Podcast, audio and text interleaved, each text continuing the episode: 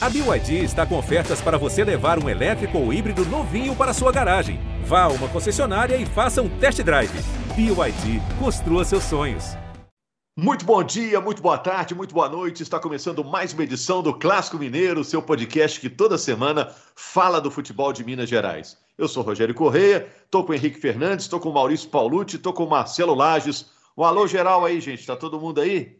Tudo certo, todo mundo aqui. Cadê o, o Fala, Henrique? Não tô, o Henrique. Não, tô aqui, tô aqui também. Firme e forte, Rogério. É um prazer estar aqui no Clássico Mineiro. Paulo também aí, Lages. Beleza, gente. Vamos falar aqui. E a gente. A primeira pergunta que eu quero fazer: onde está a Laura Rezende? Daqui a pouco eu respondo. Mas vamos responder a outras perguntas. Vamos falar aqui de América e Atlético. O primeiro jogo da decisão Mineiro será no domingo, no Independência, às 4 horas a Globo mostrando ao vivo, tem esse jogo também no Sport TV, no Premier, onde você está acostumado, né? O Atlético vai à decisão em seu melhor momento. O time do Cuca tem uma cara, e essa cara é diferente da do Atlético do Sampaoli, Atlético que derrotou o América de Cali por 3 a 1 na Libertadores, já está classificado para a próxima fase. E o América? O América pode ficar marcado por ser um time muito elogiado mas que não ganhou títulos nessa era Lisca. O América precisa muito desse título estadual para se provar e está pronto para encarar a Série A, que vem aí já nesse mês. E no Cruzeiro, William Potker, dizem que está de saída, está indo aí para o futebol árabe. Vai fazer falta? Cruzeiro está demorando para contratar? Ou é isso mesmo, porque os estaduais ainda estão rolando, o Cruzeiro deve estar tá negociando, esperando? Quero saber de vocês. Bom, vamos começar por quem aí? Quem, quem se habilita para falar dessa decisão de América e Atlético. Queria saber se o campeonato foi legal, se já dá para fazer uma avaliação ou temos que esperar aí os dois jogos finais. Tá, deixa eu começar porque eu sou visita aqui nesse podcast. Normalmente eu tô nos outros. É, eu, eu, sou visita. Os, os, de casa são os nossos apresentadores, Maurício e Marcelo. Mas assim, é, eu acho que nesse primeiro jogo específico, Rogério, o América tem uma grande chance de tentar trazer para si pelo menos a vantagem do empate no jogo de volta. Para isso precisa vencer o jogo a gente explica o regulamento, né? Você está até acostumado, você que está nos ouvindo, que acompanha o futebol mineiro. O Atlético, pela melhor campanha, ele entra campeão. Dois empates em 0 a 0 o Atlético é campeão mineiro. Então o América precisa vencer pelo menos um dos dois jogos para que ele possa ser campeão mineiro. E acho que a grande chance é domingo. Por quê? Uh, porque o jogo é na Independência, esse é um ponto. Uh, o América é mais afeito a jogar na Independência. Esse time do Atlético, desde o ano passado, quando boa parte do elenco foi montado, esse time joga no Mineirão normalmente. Ah, mas não tem torcidas, não tem tanto impacto. Acaba que tem. Questão de referências, uh, vestiário. Isso tem um impactozinho, sim. Tem uma sensação de fator casa que eu acho que, que impacta num jogo como esse. E acho e que o desgaste. O, né? o principal é esse, Maurício. O principal é a questão do desgaste. O, o Atlético teve um jogo duríssimo esse meio de semana. Nem tanto até pela bola rolando, acho que a vitória foi bem, bem tranquila lá em, lá em Barranquilha. Mas todo o contexto, né? todo o contexto, Rogério, o jogo ameaçado de não acontecer, aí o jogo começa, para, começa, para, aquele problema com gás lacrimogênio, o jogo que a gente pode discutir se deveria ter acontecido ou não, uh, mas se não tivesse acontecido, o impacto no calendário, o impacto financeiro seria grande, enfim, é, é um outro contexto. Mas o fato é que o Atlético se desgastou muito mais que o América, que desde que ganhou do Cruzeiro no, no domingo, está pensando nesse jogo de domingo, está pensando nessa final, está estudando o Galo tá focado 100% nesse primeiro jogo da final. E, e, a gente olha assim, poxa, o Atlético talvez seja favorito, porque tem um time melhor, melhores jogadores. Mas basta uma vitória simples para o América ficar um empate. Foi assim que o América foi campeão em 2016 em cima do Atlético, quando também havia um desnível, havia uma diferença. O contexto era muito parecido. O América tinha acabado de chegar à Série A também, tinha um elenco inferior tecnicamente, né? Mas venceu o Atlético naquela decisão. Então acho que esse jogo de domingo é a grande chance para o América é, trazer para si pelo menos a vantagem do empate, vencendo o Atlético por 1 a 0 2 a 1 que seja, e, e tornando a situação para o jogo do Mineirão mais tranquila. Querendo ou não, o Atlético usou o Campeonato Mineiro como laboratório, né? É, na primeira fase do início, o Cuca usou muitos jovens, e a impressão que me dá é que o América já tem um, já tem um, um plano de jogo, é, um estilo de jogo mais pronto com o Lisca, que já vem de mais tempo. Você vê, o Cuca parece que acertou a mão posicionamento do ofensivo do Atlético com o Hulk como centroavante tem três jogos. Então, o Atlético, apesar de, de parece ter encaixado nas últimas partidas, ainda é, tá, tá, tá, nesse processo de adaptação desse novo. Uma mudança muito grande, né? Do último trabalho que teve do treinador do Atlético São Paulo para esse trabalho do Cuca. Então, me parece que o América, é, acho que o que o Henrique falou, tem muito embasamento, porque o América, além de ter mais tempo de preparação, tá mais descansado, ter um time que já tá jogando há mais tempo junto, já conhece melhor as ideias do Lisca, pega um Atlético baleado por conta desse, desse desafio importante que teve na Colômbia, por todo o contexto é, extra-campo também. Então, vai ser uma final muito boa, porque o desequilíbrio técnico que existe entre Atlético e América é, vai ser igualado possivelmente por conta dessas questões que a gente acabou de citar. Ô Maurício, você levantou um detalhe importante aí, que foi essa evolução no setor ofensivo no time do Cuca. Porém, a gente está vendo um desafio, agora assistindo esse último jogo da Libertadores, o desafio que o Cuca vai ter no setor defensivo. E aí, eu acredito muito que o América, nas últimas três partidas, esse América que nas últimas três partidas fez gol, é, fez dez gols, fez dez gols, ele vai aproveitar de uma deficiência de recomposição que o Cuca tem no time dele. Hoje, a gente está vendo esse meio de campo titular do, do Atlético aí, com Nacho, Jair e Tietê, com uma dificuldade enorme na recomposição de um contra-ataque, por exemplo. O, o, Às Marcelo, vezes pode voltar não. até o Alan, né? Às vezes até o, Alan, né? até o Alan pode voltar. O América só não fez gol esse ano contra a Caldense, gente. Todos os outros jogos o América fez pelo menos um golzinho. É, não é um time de muitos então, gols, chance, isso foi nas é últimas é grande, rodadas. A chance é grande. É, não é um time de muitos gols, apesar de ter aumentado muito a média nas últimas rodadas, mas é um time que sempre deixa o dele lá, né? Pois é, o América nessa brincadeira, no ano passado ele eliminou aí o Corinthians e o Internacional na Copa do Brasil e deu trabalho para o Palmeiras, né? Então agora. Agora é engraçado. para enfrentar o Atlético no Mineiro. Engraçado, Rogério, é que na Copa do Brasil do ano passado o América buscava os resultados fora, né? É, nesses Exato. grandes jogos, né? Bateu o Inter no Beira Rio, ganhou do Corinthians lá na, na Neoquímica Arena, né? Aquele golzinho no finalzinho do, do, do Toscano. Em casa, o time não, não, conseguia confirmar com tanta tranquilidade esses resultados. Contra o Corinthians foi um sofrimento, contra o Inter nos pênaltis, né, tomando um gol no último minuto. E contra o Palmeiras, acabou custando muito caro o jogo em casa, o time caiu um pouquinho o rendimento e perdeu por 2 a 0 Mas assim, é... ainda assim eu vejo o América mais forte no Independência. Eu acho que o clima que é criado no Independência é a favor do América. É... Não há muita dúvida em relação a isso. Se você pegar do time titular do Atlético, é... quais jogadores ali são afeitos a jogar, são acostumados a jogar no Horto? É, é um, um elenco praticamente todo novo, que ano passado foi montada boa parte da estrutura você vai tirar um ou outro jogador aí mais acostumado, Gabriel, que nem joga tanto, o Hever talvez não seja titular, na linha de frente o Tardelli também um pouco mais acostumado. Mas Igor é... Rabelo, talvez. É, embora o Rabelo. Não, o próprio Guga também já jogou. Mas o Guga. Não, já jogaram, todos provavelmente já jogaram, mas eu digo uhum. jogar regularmente, né? O Guga foi um que chegou ano passado. Ano passado o Atlético foi pro Mineirão, né? Jogou quase todos os seus jogos no Mineirão. Esse ano mesmo o Atlético jogou alguns jogos no Independência, jogos que ele era visitante, contra o Atlético, contra o Patrocinense. Mas assim, é, eu acho que para o América é mais natural jogar nesse estádio. E por mais que não Agora tenha só. torcida, tem as referências, tem a questão logística de ir para o campo, aquele ambiente, e a ideia de ser o seu estádio, né? a sua casa. Acho que isso influi psicologicamente no jogo. É o melhor momento do Atlético na temporada? É ah, o melhor dúvida. momento, é o melhor momento do Atlético e do América. Né? Os dois times estão chegando no melhor momento da temporada.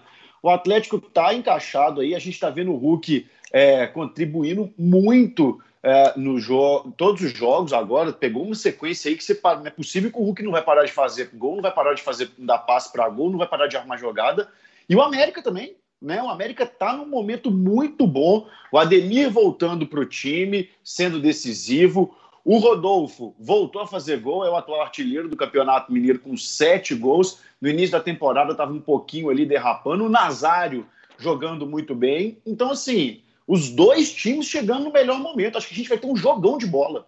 É, e acho que o Atlético, o Atlético tem uma estabilidade. Agora, o torcedor sabe mais ou menos qual é a escalação do Atlético. Tem aí duas dúvidas. A gente falou da possibilidade de voltar o Alan é, para conferir uma marcação mais, mais pesada ali no, no, no, na primeira linha do meio de campo. É, pode ser que o, que o Cuca opte também pelo Mariano ali pela direita, para dar um pouco mais de segurança também. Mas o Atlético sabe, hoje, hoje o Atlético sabe na ponta da língua qual é a escalação, algo que não acontecia muito com o São Paulo por outros motivos, né? Que ele rodava muito mais o time. É. Mas eu acho que isso é prova de que o Cuca tá é, tá, tá, tá, com o time certo na cabeça dele, tirando aí uma ou duas dúvidas. Mas, Você mas deu eu... gancho aí pro Henrique, a língua do Henrique já coçou aí. É. O, o, time de, do Cuca é muito diferente do Sampaoli? Esse time tem a cara do Cuca? Não, é não, são cara, não são caras muito bonitas, né? Do Sampaoli, nem Cuca. Ainda, são acho, grandes Cuca treinadores, ficou, ainda mas, acho que o Cuca mas... ficou bem bonito com o cabelinho pra trás. Assim, é verdade, meteu um gel lá. E, e tá metendo um blazerzinho, né, na Libertadores, rapaz. Tá na estileira danada.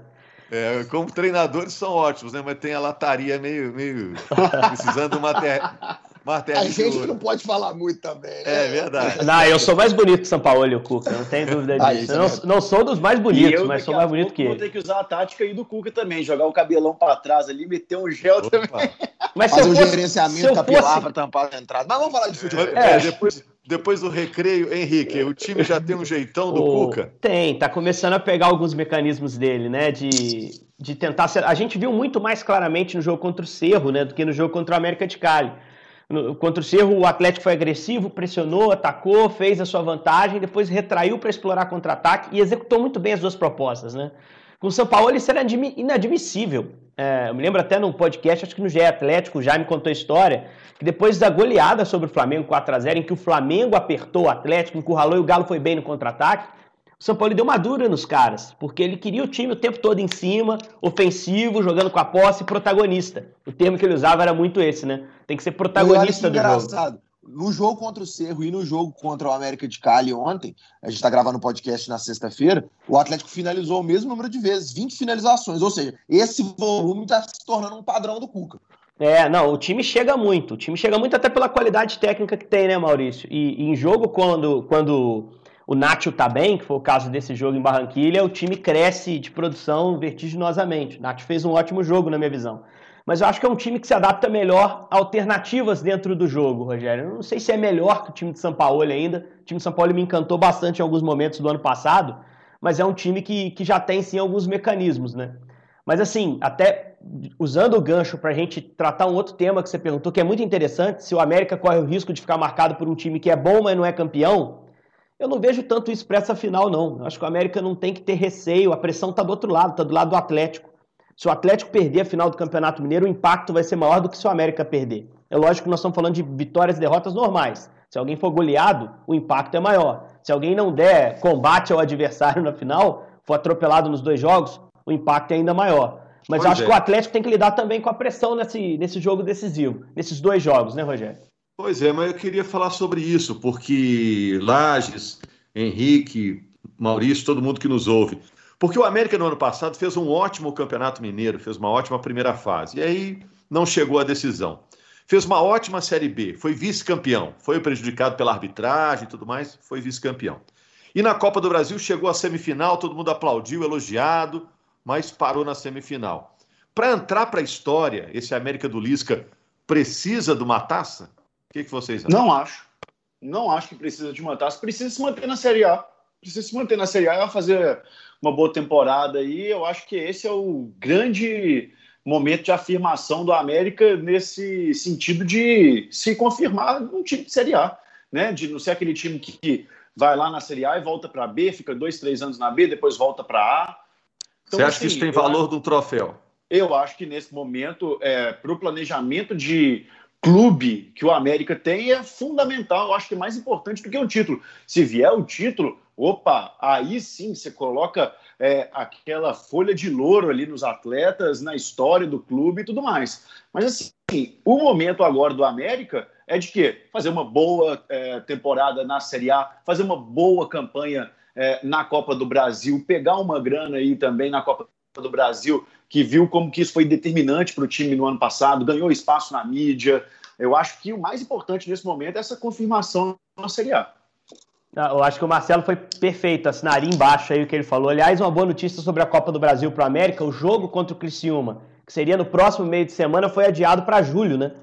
Para junho, melhor dizendo. Que para o América é ótimo, ele não vai ter que jogar antes da final do Campeonato Mineiro. É mais Foco um elemento. total na decisão. É, para ser falado na semana que vem. Agora, o América tem uns troços estranhos, né? É, o América teve um time campeão recente, em 2017, campeão da Série B, batendo o Inter naquele campeonato. Um time do Anderson Moreira que era muito competitivo, mas que não ganhou nenhum clássico. não ganhou nenhum clássico. Olha como é curioso, né? Ficou faltando alguma coisa para aquele time do Emerson. Era algo que a gente criticava, né? É, era um time que em alguns momentos chegava em momento melhor que Cruzeiro e Atlético, mas sucumbia, não conseguia enfrentar de igual para igual os rivais. Esse do Lisca, eu acho que já, já fixou a hierarquia acima do Cruzeiro. Bateu à vontade no Cruzeiro aí durante o campeonato e acho que, que era um papel que se esperava do América nesse momento de fragilidade extrema do Cruzeiro. Tentar assumir o posto de pelo menos segunda força. Se não for campeão, é, frustra, porque o torcedor americano está tá ilusionado, como diz o argentino, né? Está acreditando que pode ser campeão. Mas eu acho que não é decepção, é mais frustração que decepção. É, esse time merece um título, né, Rogério? Acho que a pergunta é muito em cima disso, né? A gente está acostumado a ver o América jogar bem, competir bem, o título marca, o título entra para a história. Eu acho que esse time até merece um título, mas o problema é que o Atlético também tem jogado muito bem e também merece ganhar o campeonato. É, eu imagino, o Maurício também está doido para falar aí, Maurício, que na cabeça da turma do América, pensa, ó, pô, se o time merece um título, como disse aí o Henrique, se precisa de um título para botar o, o nome da história, como é a tese que eu estou lançando, a grande chance é agora, né? Não vai ser na Série A que o América vai ser campeão. Também na Copa do Brasil, muito difícil, né? Então, na cabeça dos jogadores do América, talvez esses dois jogos agora sejam os mais importantes do ano, né? É, e eu, e eu assim, apesar de, de entender esse raciocínio do Henrique e do Marcelo, é, de que a permanência na Série A pode marcar, eu acho que o título é o que marca. A gente estava. O América fez 109 anos agora e, e a gente estava relembrando grandes campanhas é, do América. E a gente, a gente se lembra dos grandes títulos. Aí lembra do título de 97, lembra do título da Sul Minas lá de 2000. Então, assim, aí lembra Danilo do Barcelos 2000, agora, 2016. 2016. Então, assim, eu acho que o título marca, assim, daqui hoje está muito fresco na nossa memória o estilo de jogo do Lisca, essas grandes campanhas, a chegada na semifinal da Copa do Brasil. Mas eu acho que assim, para essa era que merece estar tá marcada na história do América, precisa desse título. Como bem disse o Rogério, eu acho que o Mineiro é a grande chance e o Lisca, inteligentemente, como, como quer ficar marcado na história do América, sabe que também no futebol brasileiro ele não. Porque ah, esse time do. O Lisca não vai ficar na América por três, quatro anos, né? Entendendo a tendência natural dos trabalhos no futebol brasileiro.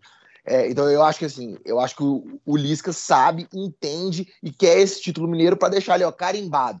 Esse é o resumo. É, ó, aquele América campeão mineiro de 2021 foi o América que chegou na semifinal, foi o América que subiu para a Série A, foi o América que se manteve, mas precisa assim de uma taça para ser ali a representatividade desse trabalho. Olha só um pitaco gente. aqui, Rogério, ah. antes da gente passar para o próximo assunto aqui, só um pitaco rápido. Será que o título é tão importante assim? E se faz uma boa campanha e classifica, por exemplo, para uma Sul-Americana para o ano que vem, para a temporada que vem? Se mantém na Série A, classifica para uma Sul-Americana, entra aí com uma competição internacional no, no, currículo do América. Então, assim, eu não acho que o título é, é importante, mas eu acho que assim, tem outros objetivos que podem ser tão importantes quanto. É, tudo é difícil para o América também, né, em virtude do orçamento ser bem menor do que o Atlético, por exemplo, rival agora, né? Tudo é uma façanha quando vem uma conquista de taça. Bom, só para não deixar a pergunta no ar, eu falei assim: cadê a Laura Rezende? A Laura está de folga hoje, viu, gente? A Laura é, é sempre presente aqui tá no Clássico Mineiro. Com... Merecida. Merecido, mas ela está de volta na semana que vem. Aliás, daqui a pouco vou falar sobre uma, uma novidade envolvendo o Clássico Mineiro. Mas vamos falar do Cruzeiro, futuro do Cruzeiro. O Potker tá para sair. Ele tá para ir para o time do Odair Helman, ao ao Wesley. É? Ao Wesley. É. Pois é, que é um time que está até brigando contra rebaixamento lá. Isso. Agora, que o... troca, hein? Que troca do Maurício pelo Potker. O é, mas aí tem... Cruzeiro deve estar tá se lamentando, né? Mas aí tem conta para fazer, tem atual daqui, dinheiro que veio daqui, que veio dali, né? Não é só jogador por jogador. Mas eu pergunto, o Potker se sair, tudo que está indicando é que ele vai sair mesmo, né? E vai fazer falta? Nenhuma. Trocar indo lá para os Emirados Árabes? 20 é. Nenhuma. jogos do Potker, é, seis gols. É, e o Potker não, não ficou marcado, né? É, acho que assim, essa troca, ela, essa troca. É claro que a gente tem que. Hoje nada do Cruzeiro pode ser avaliado, pode ser esquecido o lado financeiro. O lado econômico que é muito importante para a sobrevivência e para equalizar os cofres do clube. Mas é, hoje, eu lembro quando aconteceu a troca do Maurício que era uma joia do clube pelo pote, que era um jogador um pouco mais velho, já consagrado, que já é, teve, enfim, né? Teve uma, uma, um, um, grande, uma grande passagem na ponte, um início de passagem. Já foi artilheiro de brasileiro. É, na Ponte Preta, né? E, e no Internacional teve um, uma boa, um, um, bom início de trabalho também, mas já não vinha bem é, no Internacional. Então, assim, foi muito criticada a troca. Trocar uma joia, um cara com um potencial muito grande. O Maurício foi até não começou tão bem no Internacional, mas agora é, cresceu muito de rendimento, tá jogando muito bem no Colorado. Então, é, eu acho que assim, quando houve essa, essa troca, o torcedor do Cruzeiro já falou muito que, não, que poderia não dar certo. E o Potker não se firmou no Cruzeiro. Teve ali é, aquele, aqueles momentos que ele entrou, parecia que ia vingar, mas não conseguiu. Eu acho que o Potker não conseguiu se firmar. E num time do Cruzeiro que tem muitos jovens, era para ele ter chegado e assumido a titularidade. E não acho que vai fazer muita falta, não. É, eu, acho, eu acho que o Felipe não abriria a mão dele tecnicamente, não, gente. Acho que é, é, um jogador acima do nível da Série B. Concordo com o Maurício, não foi o jogador decisivo que se esperava. Sequer é titular hoje. Não dá para você chamar o Potker de titular nesse time do Felipe Conceição. Mas era um cara que em algum momento da temporada poderia assumir ali uma posição. Já estava começando a dar sinais de versatilidade ali como centroavante. Uh, acho que estava muito na cara essa possível saída dele no jogo de, de volta da semifinal, que o, o o Cruzeiro precisava de gol contra o América, cinco mexidas, entrou o Stênio e entrou o Potker. Tá muito claro, para mim não havia muita dúvida de que ele está fora dos planos e agora a gente entende o contexto. É, tá de saída mesmo. Agora a grande questão, gente, que define a saída dele para mim, é que o Cruzeiro não tem dinheiro para pagar esse cara. Esse é o ponto. É, o Inter hoje divide salários, a partir desse ano Uh, já vai começar a não dividir, então o Cruzeiro vai ter que arcar com o salário dele, contrato até 2024. O Cruzeiro talvez esperasse arrancar e subir no ano passado, voltar a ter cota de TV mais generosa, e aí poderia manter o cara no elenco. Não subiu, então não tem dinheiro para pagar. Essa é a verdade. E se você não tem dinheiro para pagar e vai atrasar salário para manter um cara que nem é titular, é melhor tirar do time mesmo. Melhor romper esse contrato, mandar para o Wesley, fazer uma composição porque a verdade é que a realidade financeira do Cruzeiro, minha gente, é muito difícil. E o pior, não vai repor o Potker. Não vai repor o Potker. Vai ter que apostar em alguém uh, e torcer para esse cara dar certo. Ou seja, pela situação econômica do Cruzeiro, o clube não pode se dar o luxo de pagar uma bela grana para um reserva, né? É, Potker, né? Potker, Moreno, Léo, Henrique. Tô para te falar que até o Fábio foge da curva, entendeu? É meio que um contrassenso, mas o Fábio a gente entende o símbolo que tem por trás. É só você comparar com os outros times que estão na B, gente. Bem, né? É só vocês compararem com os outros times que estão na B. Se não fosse o Cruzeiro, o Fábio não ia jogar a Série B. O Fábio ia estar na Série A. O Fábio ia ter parado de jogar, enfim. Mas é, é caro manter esse elenco que o Cruzeiro tem com o orçamento da Série B, que é um orçamento minguado e que é o segundo ano de orçamento de B para o Cruzeiro. Então a gente tem que se acostumar com essas saídas. Isso é natural no contexto atual do Cruzeiro. E é minguado para o padrão Cruzeiro, mas é alto para o padrão Série B, né? Um orçamento né, de, de time que tem que subir, né?